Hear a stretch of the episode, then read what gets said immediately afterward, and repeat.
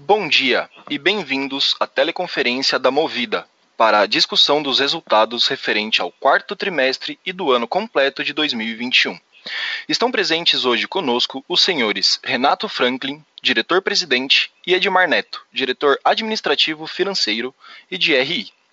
Neste momento, todos os participantes estão conectados apenas como ouvintes e mais tarde iniciaremos a sessão de perguntas e respostas, quando mais instruções serão fornecidas. Caso necessitem de alguma assistência durante a teleconferência, queiram, por favor, solicitar a ajuda de um operador, digitando asterisco zero. Antes de prosseguir, gostaríamos de esclarecer que eventuais declarações que possam ser feitas durante esta teleconferência, relativas às perspectivas de negócios da companhia, projeções e metas operacionais e financeiras, constituem-se em crenças e premissas da diretoria da Movida, bem como em informações atualmente disponíveis para a companhia. Considerações futuras não são garantias de desempenho. Elas envolvem riscos, incertezas e premissas, pois se referem a eventos futuros e, portanto, dependem de circunstâncias que podem ou não ocorrer. As condições econômicas gerais, condições da indústria e outros fatores operacionais podem afetar os resultados futuros da empresa e podem conduzir a resultados que diferem materialmente daqueles expressos em tais considerações futuras. Eu gostaria agora de passar a palavra ao senhor Renato Franklin. Por favor, senhor Renato, pode prosseguir. Muito obrigado. Bom dia a todos. Muito bem-vindos à nossa teleconferência para falar dos resultados de 2021 e também do quarto trimestre de 2021. Mais uma vez, um trimestre marcado por recordes em todas as linhas de negócio. Eu gostaria de destacar aqui o crescimento do nosso lucro líquido, 250% de crescimento, totalizando 819 milhões de reais no ano de 2021. Vale lembrar que a gente veio crescendo durante o ano e melhorando a companhia, reduzindo o custo, com bastante disciplina e foco em gestão, com muita execução do time, atingindo 277 milhões de reais no quarto trimestre. Esse valor anualizado supera a marca de um bilhão de reais pela segunda vez, atingindo aqui um bilhão e 100 milhões de reais. Falando do nosso resultado operacional, medido pelo EBITDA, no EBITDA nosso, crescimento também de 130%, é 2,1 bilhões de reais em 2021, sendo que no quarto trimestre são 777 milhões de reais, ou seja, anualizando 3 bilhões de reais. E separando só o EBITDA de locação, logo abaixo no slide, vocês veem que 1 bilhão e meio no ano vem de locação, e no último TRI, praticamente 600 milhões vem de locação. Ou seja, analisando só o EBITDA de locação, é 2 bilhões e meio. E o que, que eu queria destacar para vocês? O crescimento do quarto trimestre é forte. Mesmo esse número do quarto TRI que está anualizado, se a gente olhar a frota operacional do lado esquerdo ali, no ano foi 127 mil carros, no quarto trimestre foi 150 mil carros, mas a frota de final de período, nossa frota total, foi 187 mil carros.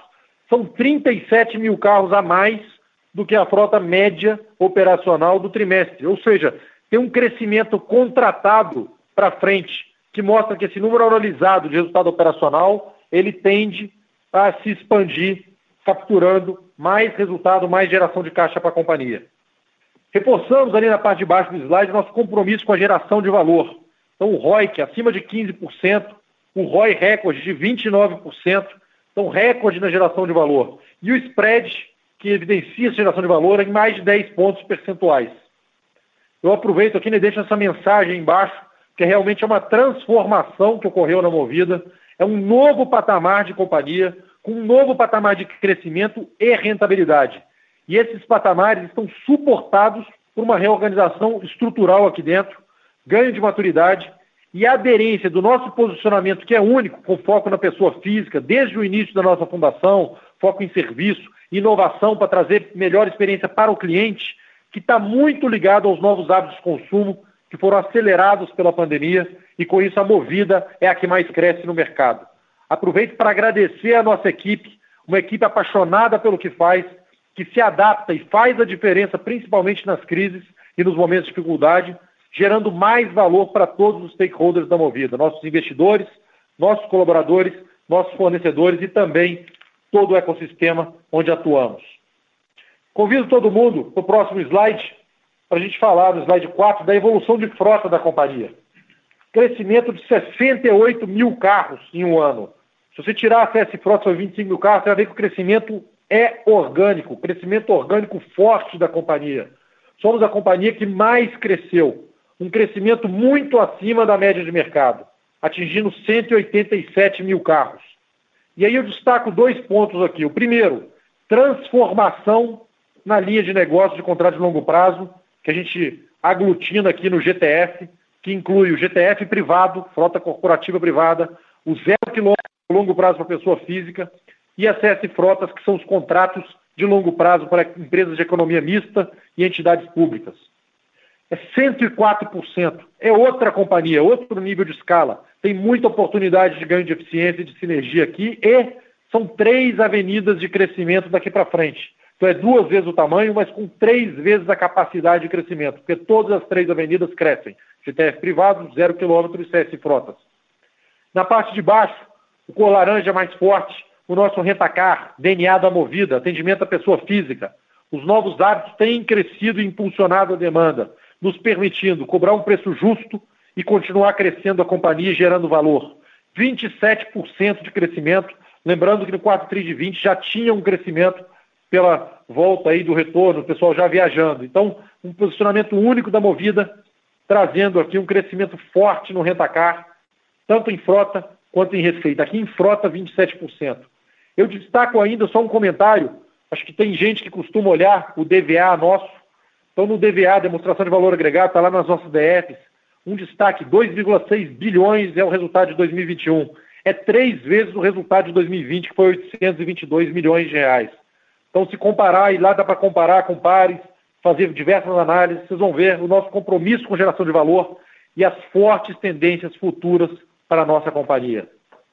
Convido todo mundo para o próximo slide, o slide 5, e voltar naqueles temas-chave que nós temos trazido desde o terceiro trimestre, trazendo a preocupação que a gente ouve de vocês, e que destacamos também no Movida Day, os fundamentos para cada um daqueles temas e a nossa estratégia em cada um dos temas.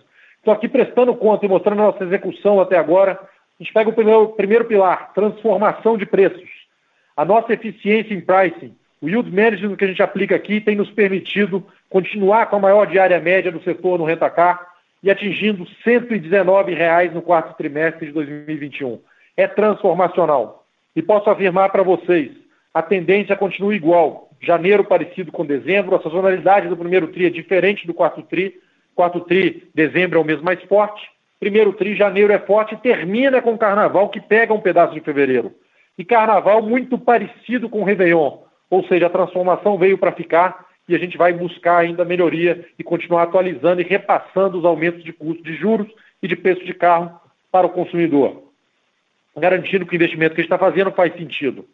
Na linha de baixo, o ticket médio do GTF atingiu R$ 1.500, também um ganho expressivo sobre o nosso histórico. Mas o melhor ponto aqui, os novos contratos já estão sendo fechados acima de R$ 2.000, os últimos a R$ 2.300 ou seja, rentabilizando corretamente o capital investido e garantindo geração de valor durante todo o contrato, contratos de longo prazo, na média acima de 30 meses.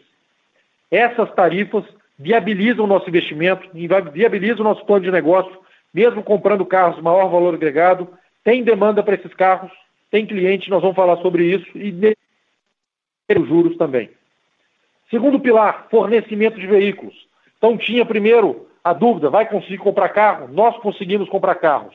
E aí veio a dúvida, pô, será que essa estratégia da Movida, diferente do mercado de crescer mais, é certa? Nossa decisão foi acertada. Eu começo pela parte de baixo dessa coluna. Os carros comprados ao longo de 2021 já têm uma valorização sobre o valor de balanço hoje de 16% se a gente pegar a FIP atual. Ou seja, eles subiram de preço após a compra, continuou havendo movimento de inflação do carro zero e o carro seminovo puxando, é, seguindo esse aumento. Reforço aqui que compramos 91 mil carros, está na parte do meio do slide, e já temos contratos firmados em 2023 com nove marcas, que são as marcas de maior volume e algumas poucas marcas premium. Ou seja, o nosso plano de negócio de 2022, do ponto de vista de fornecimento de carros, está contratado e acordado e vem sendo cumprido pelas montadoras, até com algum carro um pouquinho antecipado em relação ao que a gente achava. Vamos para o terceiro pilar. Ah, mas novo preço, você comprou carro com outro preço. Tem demanda para esse novo preço? Tem demanda. Os novos hábitos impulsionam a demanda de consumidor pessoa física. O que é esse novo hábito, gente? Flexibilidade das pessoas, trabalho remoto, flexibilidade para viajar na quinta, voltar na segunda, isso alongou as, as durações. Tem uma mudança de consumo da posse pelo uso, que é evidente nas gerações mais novas e que as gerações também é, mais experientes têm seguido essa tendência e se modificado, seja tendo um carro só em casa, pequeno, por dia a dia, alugando um carro maior quando vai viajar, seja deixando de ter carro e alugando quando precisa, ou seja migrando da compra de um carro novo para o aluguel de um zero quilômetro. E o cenário econômico que a gente vive, com juros altos e restrição de crédito, acelera ainda mais essa tendência que está só começando no Brasil. Vale lembrar, são 2 milhões de carros vendidos por ano num mercado de locação que é menos da metade do volume vendido por ano. Ou seja, a gente tem um crescimento potencial pela frente muito grande. São fundamentos sólidos e que nos deixam confiantes com o plano de negócio que a gente tem a médio e longo prazo. Destacamos aqui que o nosso posicionamento é diferente, e aí eu gostaria de lembrar, a gente tem hoje, por exemplo, a maior frota de carro elétrico do mercado. Só que isso, gente, é claro que é igual quando a gente lançou o Audi lá atrás e a Mercedes. O pessoal fala, pô, mas isso vai mexer o ponteiro? Não é 200 Audi que mexe o ponteiro. Não são 200 ou 600 carros elétricos que mexem o ponteiro. Mas isso atrai o cliente, atrai curiosidade. Ele aluga o SUV, ele aluga o carro compacto. E a Movida, mais uma vez, sai na frente. É reconhecida pelos clientes como está sempre na vanguarda e ditando tendência nesse mercado. E com isso a gente vem crescendo no RAC, 17% volume de diários, crescimento forte em GTF, que vocês já viram, Estamos expandindo loja, que também abre ponto de venda. Às vezes uma loja diminui a demanda, que é mais corporativo, você abre mais canais e está trazendo mais clientes, permitindo cobrar o preço justo. E o quarto pilar, ah, mas você comprou um carro mais caro, o mercado vem do jeito, como é que você vai vender? Aqui tem uma vantagem competitiva estrutural da Movida. Nós temos a frota mais jovem, sim, do mercado e mais diversificada, com mais marcas. Se olharem o estoque, vocês vão ver isso. Se olhar pelas compras, a gente consegue ver isso também pelo emplacamento. Se você vê, além disso, é diferente. Nós aproveitamos um momento da economia que nos permitiu abrir lojas onde eram antigas concessionárias de automóvel. Se vocês entrarem numa loja de seminovos da Movida, vocês vão ver que a experiência é com mais conforto, mais atendimento, melhor experiência que comprar um zero quilômetro numa concessionária.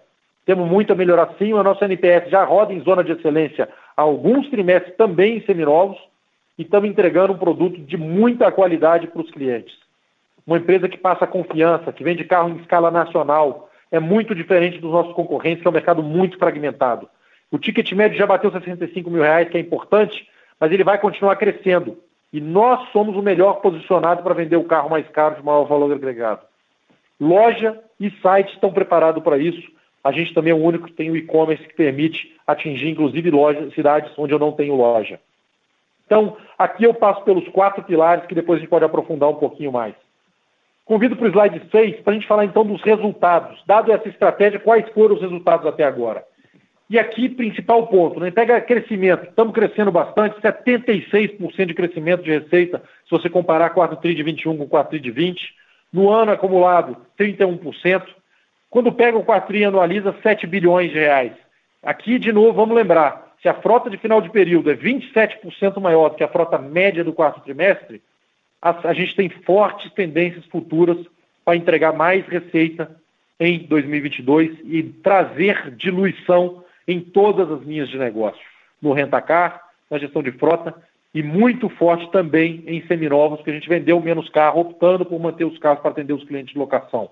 Com agora o volume de compra desse ano, a gente consegue ir normalizando aos poucos o volume de seminovos e trazer diluição aqui para frente. Isso é importante porque quando eu falo de EBITDA, que deu 154% de crescimento se a gente comparar quarto TRI com quarto TRI, 3 bilhões e 100 anualizado, aqui além da frota maior que a gente já tem contratado para trazer EBITDA, eu tenho ganho de diluição e ganho de iniciativas de redução de custo e de aumento de eficiência operacional. Ou seja, a gente vai ver EBITDA crescente ao longo dos trimestres, ajudando a companhia a continuar crescendo, mantendo a alavancagem conservadora abaixo de três vezes. Vamos para o EBIT. O EBIT tem uma evolução importante, 13 pontos percentuais. E aqui a gente já está é, endereçando, né, sendo conservadores em relação à depreciação. Então, mesmo com a depreciação mais conservadora, o EBIT apresentando ganhos importantes e já rodando em outro patamar.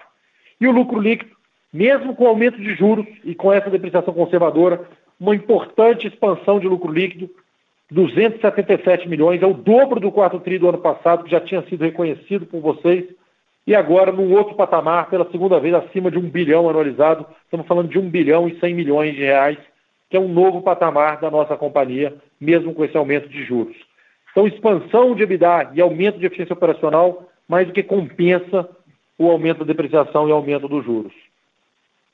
Vou passar agora a palavra para o Edmar, que vai dar um pouco mais de detalhes do negócio. Edmar. É, Renato, obrigado. Boa tarde a todo mundo. Eu estou aqui na página 7 e antes de começar a falar dos resultados é, de cada uma das linhas de negócio, eu só queria trazer aqui uma luz sobre o crédito de PIS/COFINS, que nós reconhecemos agora no mês de dezembro, né? portanto, somente um único mês, que impactou positivamente o resultado da companhia em 18 milhões de reais, sendo 14 no RAC e 4 é, no GTF, e que a partir de agora, portanto, já em janeiro de 2022, ele passa a ser. Tá? Isso não inclui a CE, cujos estudos estão sendo efetuados. É, vamos, vamos falar aqui agora é, do RAC. Né? Então, Renato falou, é uma impulsão muito grande em todas as linhas. O RAC, quando você compara a receita é, quarto trimestre, cresceu mais de 50%, e no ano também, 2% no ano, 1 bi 700, mas o analisado já aponta para uma companhia com mais de 2 bilhões de receita no RAC.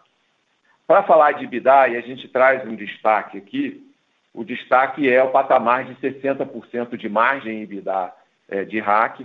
É, lembrando, né, o Renato vai falar mais à frente sobre isso, uma evolução grande desde o IPO.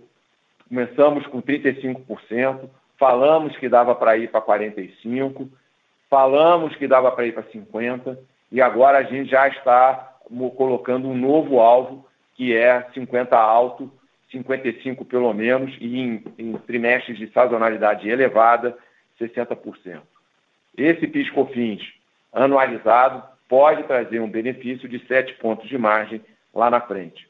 E aí é mais um recorde, 51% de é, margem de EBITDA é, de RAC no ano, 80, 876 milhões de reais, praticamente dobrando ah, esse patamar de um ano para o outro.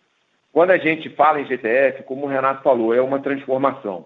Né? No trimestre, o crescimento foi de 164%, 373 milhões é o novo patamar de receita, ou seja, já entregamos um bilhão de reais em GTF, que era o nosso compromisso quando a gente volta lá em 2018 para 2019, que era crescer mais rápido em GTF, nós estamos entregando isso. E, analisando de novo o resultado do quarto TRI, nós temos um bi e meio de receita anual em GTF. Na parte de EBITDA, a gente faz um outro destaque aqui, ou seja, também entregando margem recorde, uma margem de 70%. O Piscofins ajuda em aproximadamente 3 pontos, e repito, foi somente o mês de dezembro, mas quando a gente olha lá para frente, nos dá segurança de que nós vamos entregar margens, é, no mínimo, no mínimo, é, melhores, ainda melhores do que a gente já vem entregando. A gente tem entregado ano contra ano mais de 66% de margem. Esse ano, agora em 2021, com a transformação que houve, o IBIDA dobra, né? a gente sai de 343 milhões de IBIDA em GTF para 682, mas, de novo, o, o run rate né, é um, um run rate de mais de um bilhão de reais, de novo, confirmando o que o Renato disse há pouco da transformação que tem a, acontecido aqui na Movida. Para falar de seminovos, um crescimento importante, né? a receita cresceu aproximadamente 7%, muito impulsionada pelo preço, porque o volume diminuiu. E quando a gente olha para o trimestre, ainda que tenhamos vendido menos, foram mais de 800 milhões, um crescimento de 65% em relação ao ano anterior. Para falar de EBITDA, crescimento de 217% no trimestre, e no ano 483 batendo 525 milhões. A gente sabe, né, e nós vamos explorar um pouco isso ao longo da apresentação, que esse é um benefício temporário. Mas desde o primeiro momento, nós temos dito que nós vamos aproveitar esse benefício temporário para investir naquilo que é a atividade central da companhia, que é o aluguel. E nós vamos investir no aluguel, melhorando a nossa prestação de serviço e aumentando a frota. Com isso, eu convido vocês a passar para o slide seguinte, que é o número de 8, onde a gente traz uma lente de aumento sobre o nosso resultado de aluguel, de locação, que é justamente o ponto que a gente gosta de uh, reforçar a cada call. A nossa atividade de aluguel continua tendo uma expansão muito forte e agora em um novo patamar de margem. E a gente traz aqui esse gráfico, ele mostra a evolução a partir do quarto TRI de 19, onde a gente entregou 257 milhões de EBITDA de aluguel, com uma margem ah, de 56%.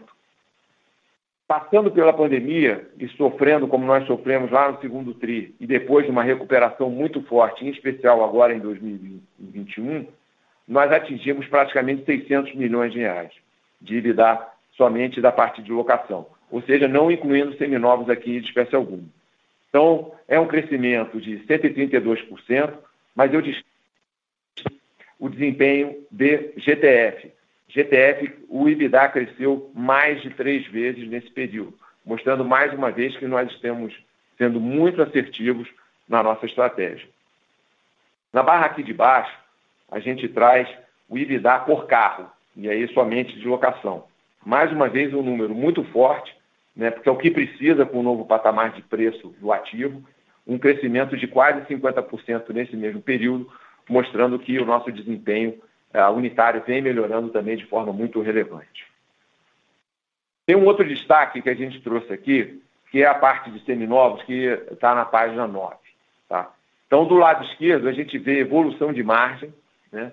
É, a margem sai é, do quarto TRI de aproximadamente 12% é, é, de margem EBITDA, e a gente chega no final do ano, segundo semestre, com 22% é, constantes, ainda que tenha variado um pouco o volume. Né? O ponto aqui é o seguinte: durante 2022 e 2023, o caminho será o contrário. Haverá um, um, uma, um retrocesso nas margens, as margens vão diminuir, mas a gente não sabe até quando, né? ou até quanto. É importante mostrar o seguinte: e é isso que a gente traz nessa tabela aqui uh, da direita. Essa tabela ela faz uma análise de sensibilidade sobre a margem, a sensibilidade de margem, que a margem EBITDA ela vem principalmente da margem bruta, mas também a quantidade de carros vendidos. Eu lembro que nós vendemos 45 mil carros em 2021, né, que foi aquém do que nós gostaríamos, né, mas não tínhamos carro para fazer tudo o que a gente queria. Então, o volume de carros vai subir, né, e se por acaso, por exemplo, a margem se mantiver por mais tempo, a gente pode até ter um bilhão de reais de EBITDA, que é o que mostra aqui a primeira coluna. Entretanto, a nossa aposta é que haverá, ah, que as margens serão mais, ah, se, reduzirão ao longo do tempo. E aí a gente vai para outro, para outro patamar. Certamente não é o patamar anterior. Continuaremos tendo um patamar elevado, tanto de margem quanto de contribuição de EBITDA por esse período que eu estou falando, 22 e 23. Lembro apenas né, que aqui a gente não está variando o preço do carro. Portanto, à medida que o preço do carro começar a se transformar pela venda dessas novas aquisições, a gente vai ter uma contribuição adicional. Ainda falando sobre ativos, tem a página 10. Aí é a mesma a matemática, a mesma lógica que a gente apresentou no trimestre passado. Né? Então, a gente tem hoje 11,6 bilhões de reais no nosso ativo. Né? Isso compara com 5,5 uh, eh, de um ano antes. Mas, olhando é, para o que vale isso hoje no mercado, né, a gente tem uma margem embutida, aspas, de 27% para 28%, o que levaria o nosso ativo para um valor já próximo a 15 bilhões de reais. É uma transformação. A gente dobrou a base de ativos da companhia em um ano. Então, sem dúvida nenhuma, essa mudança ela é estrutural, né? A gente apostou nisso, o Renato falou agora sobre a nossa estratégia de compra. O preço dos carros não volta, o mix não volta, é uma, no... é uma nova realidade. E isso nos ajuda a enfrentar tanto a parte de juros, né, quanto a parte de tarifas que nós temos avançado bastante, como o Renato, de novo, já trouxe um pouco mais uh, algum minuto, alguns minutos atrás. Deixa eu lembrar também né, é, como é que está composto esse ativo. Né? Desses 180 mil carros que nós temos, 90 mil carros, 91 para ser exato, já foram comprados agora em 2021 e esses apresentam uma valorização média de 16%. Agora, nós temos em nosso ativo outros 90 mil carros comprados antes de, de 21, portanto, de 20 para trás, uma valorização a 40%, porque foi exatamente isso que o preço do carro andou nesse período que a gente está falando, nos últimos dois anos. Então, sim, nós temos um, um resultado aqui a capturar, mas também é um colchão de segurança que a gente tem para enfrentar uh, os próximos meses anos. Antes de devolver a palavra para o Renato, eu gostaria de falar um pouquinho no slide 11 sobre a parte de caixa e cronograma de dívida, que foi mais uma transformação que a companhia passou agora em 2021. Né? Então, a gente termina o ano com aproximadamente 5 bi e meio de caixa, é, suficiente para cobrir a dívida nos próximos quatro anos. A gente está com um prazo de amortização, um perfil médio superior a oito anos, quando a gente olha é, para a dívida líquida. E os compromissos que nós temos agora, 22, 23 e 24, eles estão absolutamente proporcionais ao tamanho do nosso novo EBITDA eu lembro, o Renato já falou, a gente já está rodando né, a 3 bi de EBITDA. Então é, é, é outro patamar. Adicionalmente, tudo foi feito com a alavancagem sob controle, então a alavancagem praticamente estável ao longo do ano, ainda que a gente tenha tido uma transformação na base é, de ativos da companhia. Finalmente, é, registro aqui que a companhia agora no final do ano, passou a ser acompanhada pelas três agências de rating. Né? Isso também é, é, um, é, um, aspecto importante da nossa governança. É, tivemos upgrades ao longo do ano e a gente hoje é, é uma empresa duplo B menos global, nós temos dívida externa, né? isso já foi falado ao longo dos últimos trimestres, e duplo A mais aqui localmente, e tudo é, mirando com é, outlooks e perspectivas é, muito positivas para o que vem por aí. É, então, muito obrigado. Vou ficar à disposição aqui no QA e devolvo a palavra agora para o Renato. Obrigado, Ed.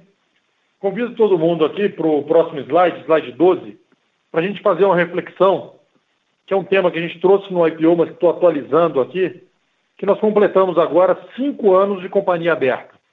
Então, uma companhia já que tem um track record, tem uma evolução consecutiva a cada trimestre nos últimos cinco anos, com muita evolução operacional, ganho de maturidade.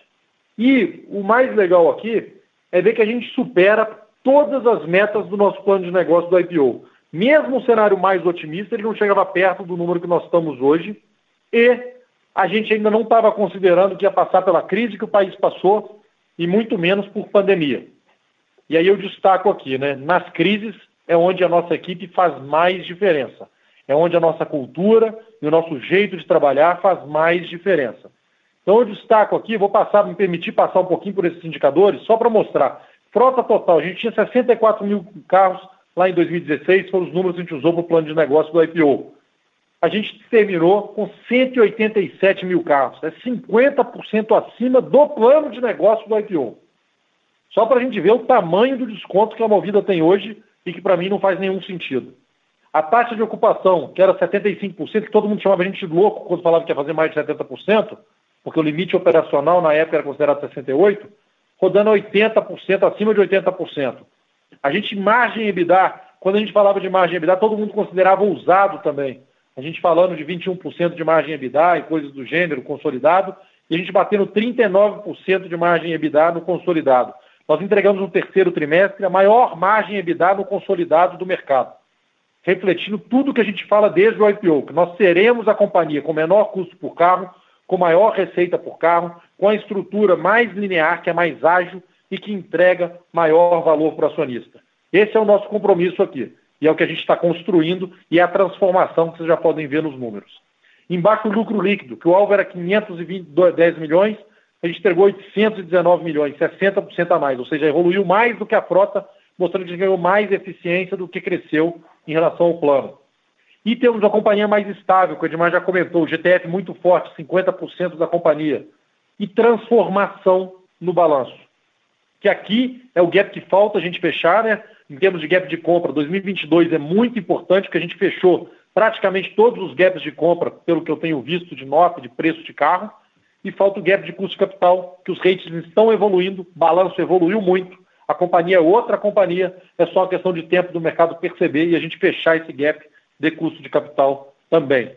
Então, uma transformação forte, uma equipe rápida para ajustar percurso, uma equipe muito adaptável e muito forte em execução, que eu tenho a honra de trabalhar junto aqui. Vamos passar para o próximo slide, slide 13, para a gente falar de um tema que é tão importante quanto. Nós temos o nosso propósito corporativo e aqui é o lado qualitativo dos nossos resultados. Evolução dos ratings de crédito a gente teve, como o Edmar falou, mas também tivemos evolução nos ratings ASG. Então, todos os ratings a gente tem evoluções importantes, duplo A, por exemplo, no MSCI, e posições de destaque em ESG que certificam que a gente está no caminho certo e dão responsabilidade para a gente. Do lado direito, a parte de inovação, nosso foco em pessoa física. E eu tive a oportunidade, tenho rodado bastante as lojas aqui pelo Brasil. Semana passada rodei as lojas do Norte e Centro-Oeste e ouvindo, tanto de colaboradores quanto de clientes, que a gente transformou mais uma vez a jornada. Lá atrás a gente transformou com os aplicativos, depois com a devolução expressa, recentemente o web check-in e a última transformação, que é a abertura de contrato no tablet, sem fila, abrindo direto em pé com o cliente, dá para abrir no tablet, no, em pé no pátio, digital, tudo digital. Uma cultura muito inovadora que está sendo reconhecida pelos clientes. Eu ouvi de mais de um cliente, pô, legal que a Movida é sempre a primeira a fazer e é sempre muito melhor. Então só quando é muito mais barato do outro que eu não resisto. Aí, cara, assim, eu falo, pô, mas não pode, né? Que você não se arrepende. O cara é, pois é e tal, mas vale a promoção, aquela brincadeira que sempre tem. Vale a pena, nós temos o melhor preço. É o preço justo por um serviço muito diferente com o carro mais novo do mercado. Então, a Movida, mais uma vez, mantendo o seu compromisso de entregar mais valor agregado para o cliente. E nessa linha, gente, eu convido vocês para o slide 15, aqui, que é o último slide, é, 14, na verdade, que ele é o slide mais importante para eu passar com vocês. O que, que eu quero dizer aqui? Aqui tem todos os pilares estratégicos da companhia que estão permitindo a gente entregar essa transformação na companhia, esses resultados que vocês estão vendo. Primeiro pilar é encantamento do cliente. Esse é o nosso foco, nosso DNA. Desde que a gente surgiu, a gente fala de encantamento de cliente. A NPS é a nossa meta desde o início. E a gente tem muita evolução aqui, trabalhando todas as linhas de negócio na zona de excelência. Embaixo, expansão de lojas. Temos aberto lojas sim, abrimos 13 lojas de aluguel e 8 de seminovos esse ano, preparando para 22. E vamos abrir em 22, preparando para 23. A gente constrói sim, antecipadamente, a estrutura para o próximo ano. Então a gente já anunciou no Movida D, a gente falou, são 100 lojas para abrir, 80 de aluguel e 20 de seminovos. Não é tudo esse ano, mas tem grande parte que vai ser aberta em 22. Expansão para capitais regionais, expansão em grandes cidades, reforço em cidades e novas cidades pequenas, acima de 200 mil habitantes, que tem mais valor e que a gente está abrindo. Sempre priorizando geração de valor. Nosso posicionamento e nossa aliança estratégica montadora, acho que é muito claro para todo mundo que é diferente o nosso relacionamento. Os números mostram isso.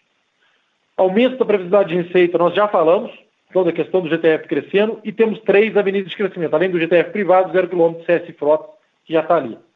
E os resultados claros. A rentabilidade aqui, gente, o mais importante, a vai ter uma evolução forte, 45% de margem consolidada no quarto TRI, ou seja, no terceiro já era maior do mercado, no quarto TRI ela é muito maior do que foi no terceiro, e aqui a tendência é positiva, porque vai vir diluição de custo e de despesa através de nova escala, tem uma disciplina constante. Nosso modelo de gestão de custo é austero. A gente não faz base zero por ano. Aqui é base zero quase que todo dia para cada coisa que a gente vai fazer. Porque a gente está sempre buscando reduzir custo. E vamos continuar assim. É o nosso jeito, é a nossa cultura. E isso vai fazer com que a gente gere mais valor do que nossos pares no mercado. Além disso, a transformação de preço, que continua, essa tendência continua, então eu quero reforçar que a tendência continua de aumento de preço, e a estrutura de capital, já bastante diferente, o balanço muito forte, é uma transformação com os ratings, como o Edmar colocou, cobertos pelas três agências, e agora é o nosso alvo fechar o gap de custo de capital aí no médio prazo. A gente tem ainda um trabalho para ser feito, continuar evoluindo a companhia, mas estamos muito felizes com o que a gente fez até agora, porque isso aqui dá base para a gente viver um ciclo muito melhor do que o que a gente viveu. e agora, se Deus quiser, sem pandemia, pô, com a nossa gente aqui bastante engajada. Não conheço uma equipe tão engajada quanto a equipe da Movida, tenho o privilégio de trabalhar com eles e com a confiança de todos vocês que permitiu a gente chegar até aqui. Então, muito obrigado a todo mundo. Estamos muito animados com o que vem pela frente, feliz com o que fizemos, mas muito animados com o que vem pela frente. Eu brincava que a gente estava no 1%, tem uma transformação grande, então estamos no 2%. Já é o dobro do que era antes, mas tem muito mais a fazer. Obrigado. Vamos abrir agora para perguntas e respostas. Senhoras e senhores, iniciaremos agora a sessão de perguntas e respostas. Para fazer uma pergunta, por favor digitem asterisco 1. Para retirar a pergunta da lista, digitem asterisco 2. Nossa primeira pergunta vem de Lucas Barbosa, Santander. Por favor, Lucas. Oi, bom dia, Renato, Ed, José e Camila. Parabéns pelos resultados e obrigado por pegarem minha pergunta. Eu queria checar dois pontos com vocês sobre a depreciação de carros. O primeiro é se vocês têm uma ideia de qual depreciação por carro a Movida estaria rodando se a gente for expurgar os carros mais antigos da frota, então aqueles que estão rodando com depreciação zero. E aí o segundo ponto é se vocês poderiam comentar sobre quanto vocês assumem de aumento de preço de carro na estimativa de vocês de depreciação, se vocês assumem que o preço de carro fica estável no patamar que a gente está vendo hoje, ou se assumem algum aumento, talvez inflação, etc. São essas as perguntas. Muito obrigado. Lucas, é... Ed aqui.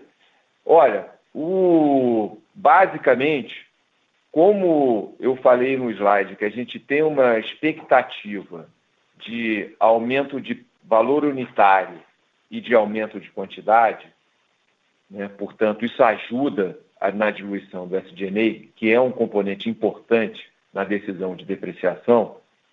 Nós estamos adotando uh, níveis de depreciação muito próximos aos que a gente adotava antes da pandemia para todo carro que entra na companhia. Então, o consolidado disso é um, um valor próximo a 6%, quando você fala de RAC mais GTF, e seria uh, aproximadamente um pouco mais de 5% para o RAC e em torno de 8% para o GTF.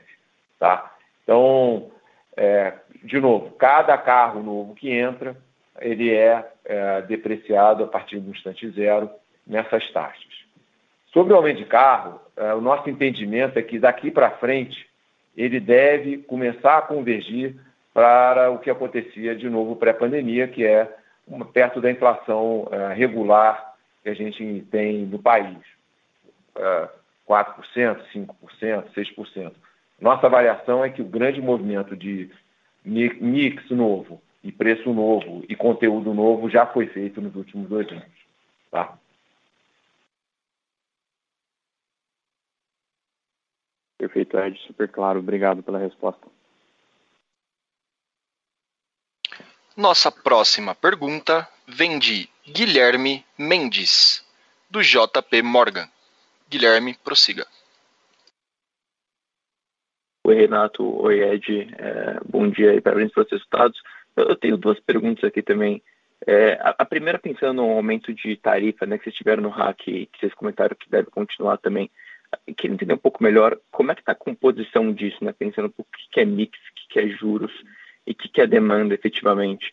E, e o segundo ponto, na compra de carro, é, mais no cenário agora de, na fusão aí da Localiza com a Unidas, como é que vocês veem em relação com as montadoras e a posição da Movida aí para eventual uh, negociações de compra de carro, não só para 22, né, mas talvez uma mudança estrutural que vocês tenham daqui para frente. Obrigado. Fala, Guilherme. Obrigado pelas perguntas. Falando da tarifa do RAC primeiro, né? A gente tem ali alguns efeitos, né? Então tem efeito mix e efeito mix de grupo também, né? Que também ajuda a subir a tarifa. Você consegue ver isso pelo valor médio do carro comprado que está subindo. E o resto é, é preço para endereçar a questão dos juros. A gente já usa a curva futura de juros para precificar e vai puxando o preço para cima. A gente não tem grandes alterações em termos de mix de mensal, eventual, coisas do gênero, tá? Obviamente você tem essa sazonalidade, né? Então, dezembro e janeiro você tem mais eventual, então a tarifa média fica mais alta. E você volta para acelerar mensal a partir de fevereiro, porque você não tem aquele pico do feriado. Então tem o efeito mix e o efeito sazonalidade que ocorrem durante o ano. Mas, estruturalmente, a gente tem repassado o preço, então o preço de um mesmo carro, numa mesma situação, no mesmo canal de venda, ele está subindo cada vez mais para passar, repassar o aumento de juros que vem acontecendo. Uma evolução grande que tem aqui é a gente está crescendo muito no canal direto, que é o nosso site. Então, o preço líquido para a gente ele é melhor, porque eu estou reduzindo despesas de comissão. Isso ajuda a gente a entregar também mais margem EBITDA.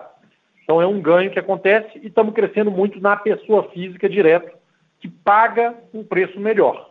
Então, isso ajuda também a gente ter a maior diária média é, do setor. Tá? Então, esses são um resumo dos fatores que afetam a tarifa RAC e que nos deixam confiantes que a tendência é positiva para esse ano, para continuar desse jeito. Quando fala de compra de carro, a Movida a gente tem né, algumas vantagens aqui. Uma estratégia de longo prazo com as montadoras. A gente tem um relacionamento muito longo, eu pessoalmente, com cada executivo que está dentro da montadora, que também tem bastante tempo. Nós temos o time mais antigo também cuidando com montadoras, que isso também ajuda. E, estruturalmente, ninguém quer dependência de mais de um player. Então a fusão nos ajuda. Porque hoje, se balancear, a gente compra, né? A gente compra bastante, usando todo o ecossistema Simpar e consegue uma relação forte, que às vezes fica até melhor do que mesmo concorrentes que são maiores do que a gente, do ponto de vista de capacidade de compra, mas uma a eventual fusão acontecendo de verdade, todos eles falam que tem que aumentar o volume da movida. Então já foi um volume um pouco melhor para 22 já preparando para esse negócio, porque eles querem que a gente cresça, e a ideia deles é ter, na maioria dos casos, né, ter um ambiente mais equilibrado. Então, ajudaria a gente, em vez de ter 30% ou 40% da compra, a gente poderia ter 50% da compra, que ajudaria bastante a gente entre os key accounts que eles chamam, que são as três grandes, né? O resto é outro segmento é separado. Então, vejo como positivo para a gente. Tá claro, Renato. Obrigado, bom dia. Obrigado, nossa... Bom dia. Nossa próxima pergunta vem de Regis Cardoso, do Credit SUS. Por favor, Regis. Oi, pessoal, bom dia. Obrigado, Renato Edmar, por pegar minhas perguntas. Um follow-up no tema da depreciação. É, que, queria entender se esse aumento da depreciação consolidada que a gente vê é inteiramente atribuível à depreciação dos novos carros ou se tem algum efeito nos carros quer dizer, que já estavam parcialmente depreciados né, e, portanto, marcados abaixo de, de valor de mercado. E, e, aí, na depreciação dos carros novos, se vocês puderem também explorar a, a discussão do, do, do, desconto na compra. Né? Eu entendo que nesse mercado em que falta carro, as locadoras têm uma condição comercial, vamos dizer, pior do que historicamente já foi, com o mercado mais apertado, o que me levaria a crer que na ausência de aumento de preço, talvez vocês tivessem que ter uma, uma taxa de depreciação percentualmente até maior, né? Então queria, queria ouvi-los para entender quer dizer, os moving parts aí dessa, dessa dinâmica de depreciação. Uh, aí, se me permitir, uh, um outro tópico que eu queria tocar é, é na alavancagem. A dívida líquida estava em 6,6 bi no fim do trimestre, tinha, uh, se não me falha a memória, aumentou em, em, mais ou menos um bilhão de reais também a conta de fornecedores. É, eu imagino que isso muito relacionado às compras e recebimentos de carros do final do período, né? Porque dá para ver que subiu muito ali o, a frota de final de período e não subiu tanto a, a frota média operacional imagino que vocês tenham recebido muito, muitos carros ali no, no fim do período. Eu queria só entender o seguinte, né, com essa, essa dívida maior e, e esses pagamentos contingentes ainda dos fornecedores, como que vocês imaginam a evolução de dívida líquida e alavancagem é, agora no 2022? E aí, por fim, se me permitir ainda nesse tema de alavancagem, eu queria entender o custo, porque vocês têm uma, uma dívida relativamente cara, né, de tem, tem dívida de 150 de CDI, tem, tem dívida que tem swap lá fora, tem caixa lá fora. É, então, queria entender como é que vocês uh, entendem o custo da dívida atual, se tem algum liability management ou, ou o que, vocês imaginam que pode ser o custo desse capital, uma vez que essa posição de dívida está tá ficando cada vez maior, né? Ou, ou, ou, sei lá, eventualmente a solução pode até ser um, um aumento de equity para repagar essa dívida e aí baixar o custo. Mas, enfim, queria ouvi-los. Obrigado. Regis, é, Edmar aqui, eu, eu, vou começar respondendo, o, Renato vai falar é, na sequência sobre a questão de desconto, tá? Então, sobre depreciação, é, direcionalmente você está é, correto, né? A gente tem uma base antiga de carros, e eu lembro para você, eu já mencionei, mais ou menos 50% dos nossos carros foram comprados de 2020 para trás. Ah, então, o impacto do aumento da depreciação está diretamente ligado à chegada dos carros novos com valor mais alto. Né? E a gente fala de frota né, comprada lá em 2020 a 40 mil reais, ou talvez próximo disso, e hoje o carro que entra ele já está a 90 mil reais. Então, se eu fosse praticar a mesma taxa, 5%, por hipótese, a minha depreciação já teria que aumentar de R$ 2.000 para R$ 2.500. Então, é só para deixar claro, o pessoal está preocupado, mas é um movimento que vai acontecer. E vai acontecer com os outros depois de acontecer com a Movida, porque nós saímos na frente na renovação de frota. Né? Essa altura do campeonato, ninguém tem 50% da frota com menos de um ano, só nós mesmos. Então, esse é o primeiro ponto, e você está correto. O segundo, quando a gente fala de olhar para frente, eu vou me repetir um pouquinho, que é a questão da diluição. Né? Nós vendemos poucos carros agora em 2021, 45 mil.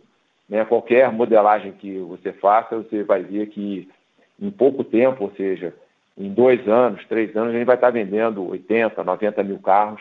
Isso é muito, é muito importante para a diluição e para reduzir o SDNA. Vou pegar carona aqui no que o Renato falou, você não cobria o setor quando a gente fez o IPO. Né? Nós falávamos de SDNA abaixo de 7% há cinco anos atrás, e as pessoas, enfim, tinham um certo ceticismo, e hoje nós estamos rodando já há dois anos a 6%. E quando você bota isso lá no, no seu liquidificador, você vai ver que dá para rodar em 5% e talvez até um pouco menos. Então, tem o conforto do nosso lado em relação a tudo que a gente vem praticando aqui. Sobre a alavancagem, é, tem um ponto importante aqui, que é o ganho que a gente vai ter no curtíssimo prazo de resultado. Tá? Então, nós entregamos 777 milhões de EBITDA, né? É, esse é o resultado do quarto TRI. O primeiro TRI do ano de 2021, que vai cair agora, o EBITDA foi 305. Então, nós estamos rodando a mais que o dobro do EBITDA contábil da companhia, porque nós, de novo, estamos num patamar diferente, vendendo mais carro, novo preço, base de ativo. As nossas, as nossas modelagens, as nossas contas aqui, é, me permitem dizer que nós estamos com muito conforto em relação a rodar a, a alavancagem em patamares, é, vamos chamar assim, muito próximos ao que a gente tem mostrado, né, e dependendo é, do que acontecer, a gente pode eventualmente até reduzir o crescimento e isso desalavanca muito rapidamente a companhia. Tá? Ah, sobre a, a pergunta é, do aumento do, de, da conta de fornecedores, você está correto. Foi o aumento da compra de carro no novo valor. Né? Ela praticamente dobrou de um ano para o outro, mas, da mesma maneira, a venda do carro tem um aumento relevante é, de um ano para o outro. Então, mesmo vendendo no, menos carros, nós chegamos a 800 milhões de reais de receita. Então, se você pegar e imaginar que eu posso vender mais do que isso nesse primeiro TRI, você vê que eu, compenso uma grande parte desse aumento via venda de seminovos. Sobre aumento de capital, eu estou descartando isso né, de pronto. Né? É, todas as nossas projeções nos mostram que a gente consegue continuar crescendo a companhia em ritmo de 25, 30 mil carros e talvez mais é, com um conforto muito grande sobre a alavancagem. Sobre a questão do custo de dívida, é, nossa primeira missão, e o Renato colocou isso agora, nossa primeira missão foi mudar o perfil de amortização para dar espaço, para dar conforto à companhia de é, executar essa estratégia de crescer mais rápido que os outros no momento de mercado complexo é, para dizer um mínimo. O que, que vai acontecer? Né? Você está certo, a gente tem algumas tranches de dívida que ainda estão pesadas, mas a gente vai exercer o, o, a gestão de passivos ao longo dos próximos trimestres. Né? O mercado tem nos apoiado e a gente vai devagarzinho mexendo na estrutura é, e basicamente olhando o custo. Então, é, fazendo, foram várias perguntas, espero ter respondido a todas, e eu vou devolver aqui agora para o Renato para falar sobre desconto de montadora. Obrigado pela pergunta, Regis. A gente falando de desconto de montadora, né, o que é importante entender? Primeiro, você conversar com as montadoras, todas elas acreditam que a parte que mais vai crescer volume é a venda direta. Então, não tem ninguém que aposta que o crescimento de, da indústria automotiva virá do varejo. Então, eles sabem que dependem da gente. Dois, é, eles apostam muito no carro por assinatura e acham que a gente é que vai prestar, apesar deles terem iniciativa, o grosso vai ser por, por aqui pela locadora. Quando pega o ajuste de preço que teve, tem um lado positivo Movida, porque o ajuste é pequeno, então é óbvio que é sempre melhor ter mais desconto, mas mais importante do que um desconto alto é a simetria de descontos. E nesse caso foi muito positivo para a gente, porque tinha carro que a gente comprava igual, tinha até um outro modelo que a gente comprava um pouquinho melhor, mas tinha carro que comprava dois e meio pior, dois pontos pior de desconto. E hoje, pelo que a gente tem apurado, está tudo muito próximo. Ainda tem duas montadoras que eu tenho mais desconto do que meus concorrentes. Mas nas outras está igual, segundo as montadoras, e segundo o que eu tenho pego de nota fiscal aí, que a gente consegue ver em PDI. Então a gente fechou o gap de compra de carro praticamente. Pode ter uma ou outra negociação que está tendo, tá? E aí isso é, vai contra até o que você colocou, porque em dezembro eu tive desconto adicional em alguns modelos para poder pegar um volume adicional de carros. Agora estou tendo de novo, acabei de ter hoje de manhã uma discussão, 500 carros a mais, para ter um descontinho a mais, para antecipar o cronograma, que é um negócio que faz sentido para a gente, mas que a montadora a gente já está podendo fazer um jogo porque o negócio está, ele já sente que o negócio vai ser diferente para o segundo semestre. E está todo mundo olhando numa visão de longo prazo numa visão de aliança e não uma visão oportunística. O lado bom também é que o varejo também tirou os descontos, né? então o que tira de desconto? Se tira do varejo, o, o, desconto sobre o, o, true price, né? ou seja, o spread do varejo real transacionado para o valor que eu compro é o que importa para cálculo da depreciação. Então, onde o desconto, essa diferença diminui, sim, você tem que aumentar a depreciação, usar um pouquinho maior. Mas onde ela se mantém, dá para a gente usar a mesma de pré-pandemia. Então, acho que o impacto para a gente foi bem menor e é o impacto que a gente consegue endereçar com preço justo. E aí eu entro no terceiro ponto, que talvez seja o mais importante. A gente precifica o aluguel de acordo com os parâmetros corretos para garantir geração de valor e depois ver qual crescimento a gente consegue com esse preço que gera valor, e não o contrário. Ou seja, não tem uma meta, vamos crescer 30 ou 40 mil carros e depois ver qual o preço que precisa para fazer isso. Não é isso. Eu tenho o preço certo é esse. Aí vou crescer 20 ou 30 ou 40, depende do mercado. Se o mercado pagar o preço que é justo, que gera valor, eu posso crescer até mais. Ah, se não pagar, eu cresço menos. Simples assim, vou crescer mais devagar.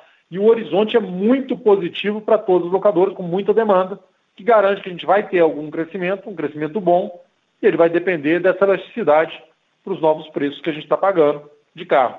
Mas para a gente, movida de novo, foi positivo, fechou mais um gap, dá para a gente uma vantagem competitiva importante e do ponto de vista de aliança, a gente está muito bem estruturado. Legal, obrigado Renata Edmar pelas respostas super completas, parabéns pelos resultados, bom dia, obrigado. Obrigadão. A nossa próxima pergunta vem de Felipe Nielsen, Citibank. Por favor, Felipe.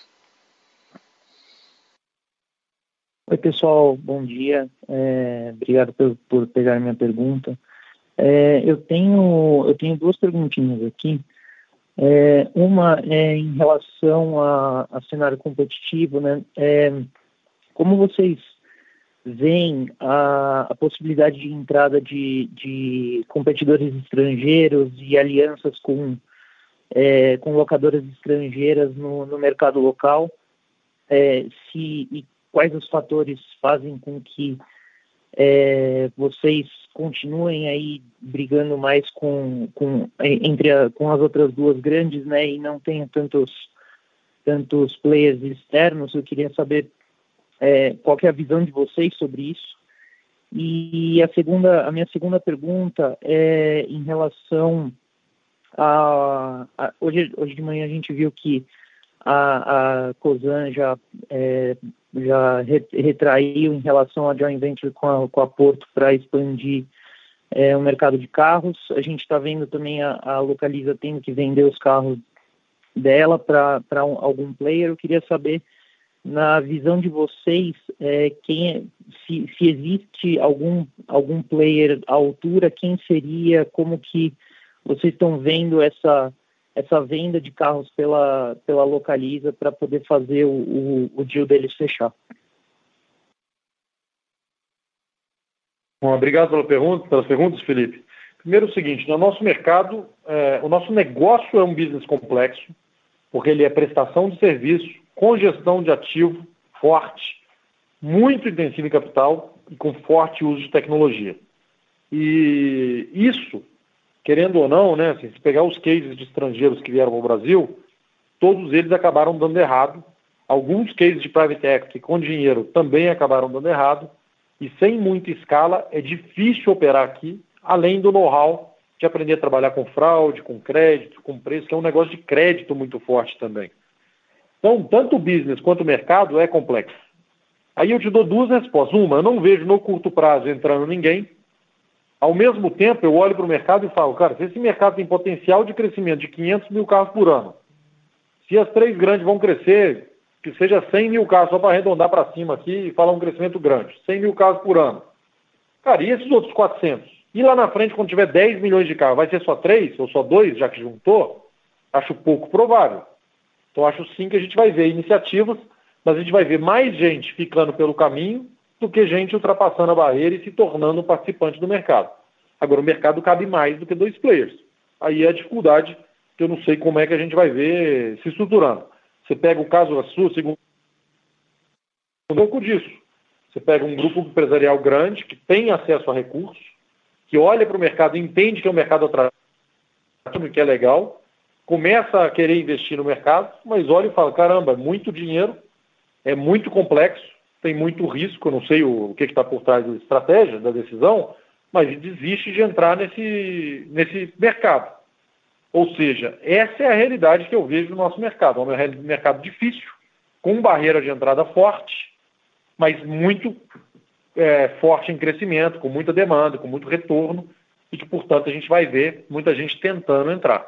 Dito isso, não sei opinar sobre quem pode comprar um negócio que só tem hack, sendo que a gente sabe que existe previsibilidade, e a gente não entende direito como é que é o remédio e tal, então não consigo opinar sobre esse outro assunto aí. Obrigado pela pergunta, Felipe.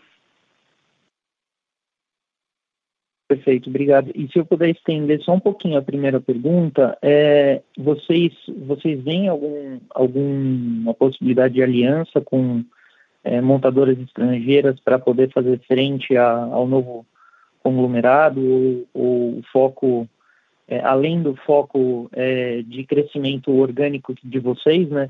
Vocês têm visto de alguma forma isso? A gente obviamente, sempre discute alianças, tá? Sempre discute, tem muita coisa sendo discutida há bastante tempo. Mas não, é, não tem nada concreto de curto prazo. Tem muita ideia, as montadoras em geral, tanto montadoras que não estão no país quanto as que estão no país, entendem que esse ecossistema será operado parte dele por alianças, seja joint venture, ou um modelo de revenue share, ou um, algum outro modelo, e a gente tem discussões. Eu acredito que isso vai ocorrer, mas não tem nada para curto prazo. A próxima pergunta vem de Vitor Mizusaki, Bradesco BBI. Por favor, Vitor.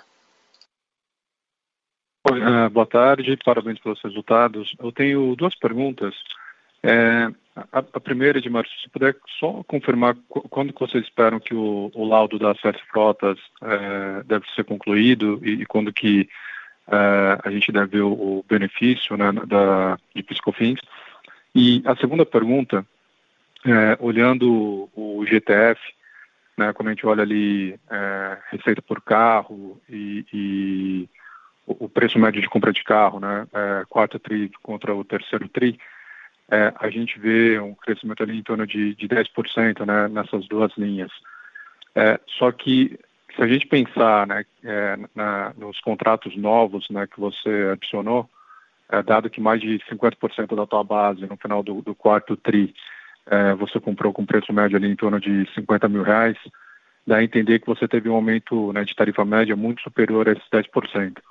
Então, se você é, só se você puder é, dar uma sinalização né, de quanto que a gente está vendo é, de aumento de, de área média no, no GTF, né, né, desse crescimento marginal, é, e se, olhando para frente, isso deve ter impacto positivo em ROIC. Obrigado.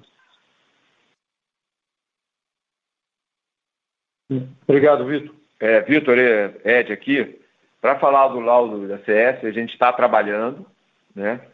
É, a expectativa é de curto prazo, mas como todo esse tipo de assunto nosso, a gente leva para o comitê tributário, leva para o conselho, e aí depois é que a gente implementa, tá? Nesse caso aqui, no, no ano passado, a gente fez um processo muito rápido. A, a minha expectativa é que seja a decisão seja tomada até a metade do ano, tá? Então é, é, é o cenário que a gente trabalha nesse instante. Falando do outro assunto, do GTF, realmente você tem razão, né? O preço do novo contrato com o novo carro ele é compatível, mas quando você pega os contratos anteriores que já estão na base, quase praticamente todos os contratos, né? Acho que tem dois contratos só que a gente não tem reajuste com fórmula paramétrica estabelecida ou um índice estabelecido. Então, de cara, você já tem o repasse da inflação. Além disso, como a gente vem falando, sempre que tem alguma oportunidade, a gente tem trazido os preços para preços justos, porque o contrato foi firmado lá atrás, numa outra realidade de juros, uma outra realidade de preço, e que existe oportunidade da gente subir. Então, se você pegar hoje, uma foto, por exemplo, hoje, da minha carteira de ETF só de contratos antigos e comparar com ela um ano atrás, sim, o yield hoje é maior, porque a gente fez reajustes contratuais e reajustes extracontratuais seja em troca de inclusão de carro, seja em troca de antecipação de mobilização, seja na flexibilização de gestão de prazo, alguma coisa, e até alguma só pelo relacionamento, para manter um relacionamento bom que a gente conseguiu com clientes. Então isso traz uma geração de valor no curto prazo, que o yield fica melhor, porque o valor da base do carro ele ainda é antigo, mas com a receita se aproximando do valor novo e preparando para poder renovar um carro novo lá na frente. Mas, Renato, só, só um ponto aqui, é um follow-up. É, se a gente pegar é, tua, tua receita média por carro, né, agora do, do, do, do quarto TRI, né, a gente está falando ali em torno de é, 4.600 reais, né, é, enquanto que no terceiro TRI estava em 4.200. É, meu ponto é mais, tipo, se a gente pensar nesses novos contratos, né, então a gente está falando ali é, de compra de carro, né, agora no quarto TRI no GTF, na casa de 10.700, 10.700 carros que vocês é, acabaram comprando, né, vão alocar no GTF, provavelmente a gente está falando, de repente, uma diária média trimestral acima de 5 mil reais. É, se faz sentido essa análise. Obrigado. É bem é acima mesmo, Vitor. Não pode falar bem, né? mas assim, a gente está falando, os novos a gente fala que é acima de 2 mil reais. Então você está falando de acima de 6 mil reais por trimestre seria o valor médio por carro, tá? tem mês que chega a 7 mil. A gente soltou no Movida Day até o valor médio do carro vendido nos novos contratos, estava passando de 2 mil, e eu comentei aqui, né, que os recentes estão passando de 2,300. Então, vai andando. Não tinha falado, o povo está falando aqui, eu estou falando demais já, então chega, tá? Mas é isso aí, tá bacana, tá refletindo o yield vai trazer ganho de rentabilidade, entendeu? Já estamos umas caneladas aqui. Um abraço. Tá ótimo, obrigado. obrigado. A nossa próxima pergunta é em inglês e vem de Florência Maiorda, MetLife. Hi, guys. Congratulations on, on this strong result and successful year. I wonder if you can provide any details regarding the tax credits that the piece of coffins, what's your expectation? É, é, Florência, é, Edmar aqui, eu vou traduzir, é, colocar em português, e por favor você complemente depois se precisar de algum esclarecimento adicional. A Florência, é, que é uma investidora nossa do lado da dívida, pergunta, é, pede um pouco mais de detalhes sobre o crédito de PIS/COFINS e como devemos olhar esse assunto mais para frente. Florência, nós reconhecemos 18 milhões de reais somente referente ao mês de dezembro, né? a 14 milhões no RAC, 4 milhões em GTF, e podemos considerar que esse benefício ele se torna ah, recorrente a partir de janeiro de 2022, porque nós temos o suporte necessário para continuar com essa prática. Ah, esse valor pode variar em função da entrada e saída de carros, mas ah, esses 18 milhões eu entendo que é o piso né, do que a gente pode enxergar pela frente. Houve uma outra pergunta no call agora em português sobre a CS Frotas, né, se ela está incluída nesse valor. Não, ela não está incluída. Há um laudo ah, sendo elaborado. Vamos passar pela governança da companhia, que envolve um comitê tributário e o conselho de administração, no mínimo, para uma tomada de decisão até metade do ano. Tá? Então, é uma notícia uh, positiva, a companhia conseguiu responder muito rápido a uma demanda. Uh, a gente já tinha um trabalho semelhante elaborado em 2019 e, com isso, conseguimos uh, responder de novo de maneira muito rápida. É isso. Ok, thank you. A nossa próxima pergunta vem de Jorge Lourenço, do Morgan Stanley. Por favor, Jorge. Bom dia, pessoal. Obrigado pelo espaço da pergunta. Parabéns também pelos resultados. A minha pergunta é com relação a ROIC spread, tentando relacionar um pouquinho com o yield do hack, talvez pensando isoladamente no, no ROIC do hack, né?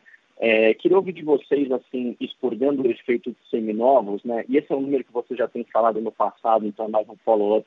Qual patamar de, de yield no hack vocês veem como necessário é, para sustentar o ROIC spread, né, mais no médio e longo prazo, já no, concebendo no cenário de normalização de seminovos e levando em conta também que é, a gente deveria ter uma normalização de, de juros. Né?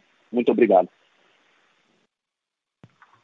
Paulo Lourenção, obrigado pela pergunta acontece, cara? Não vou dar aqui o target de yield, tá? O yield, na verdade, ele varia até de acordo com o tipo de serviço, com o tipo de uso, o que que é.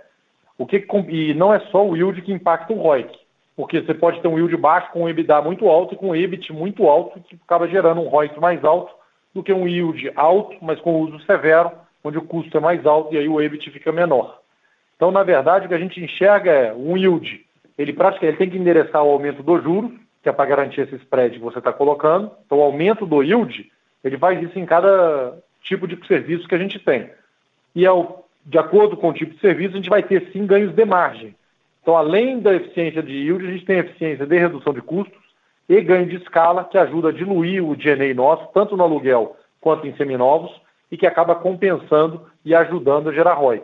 Então, nós estamos aqui confortáveis e seguros com o nosso plano de negócio para entregar um, um ROIC bastante atrativo, com um bom spread sobre o custo de dívida, mesmo considerando a curva futura de juros que a gente já está vendo. É, Renato e Jorge, é, deixa eu acrescentar um negócio aqui que é importante, que é a questão da disciplina de custo da companhia, ajudando a impulsionar a, as margens e EBITDA, como o Renato colocou.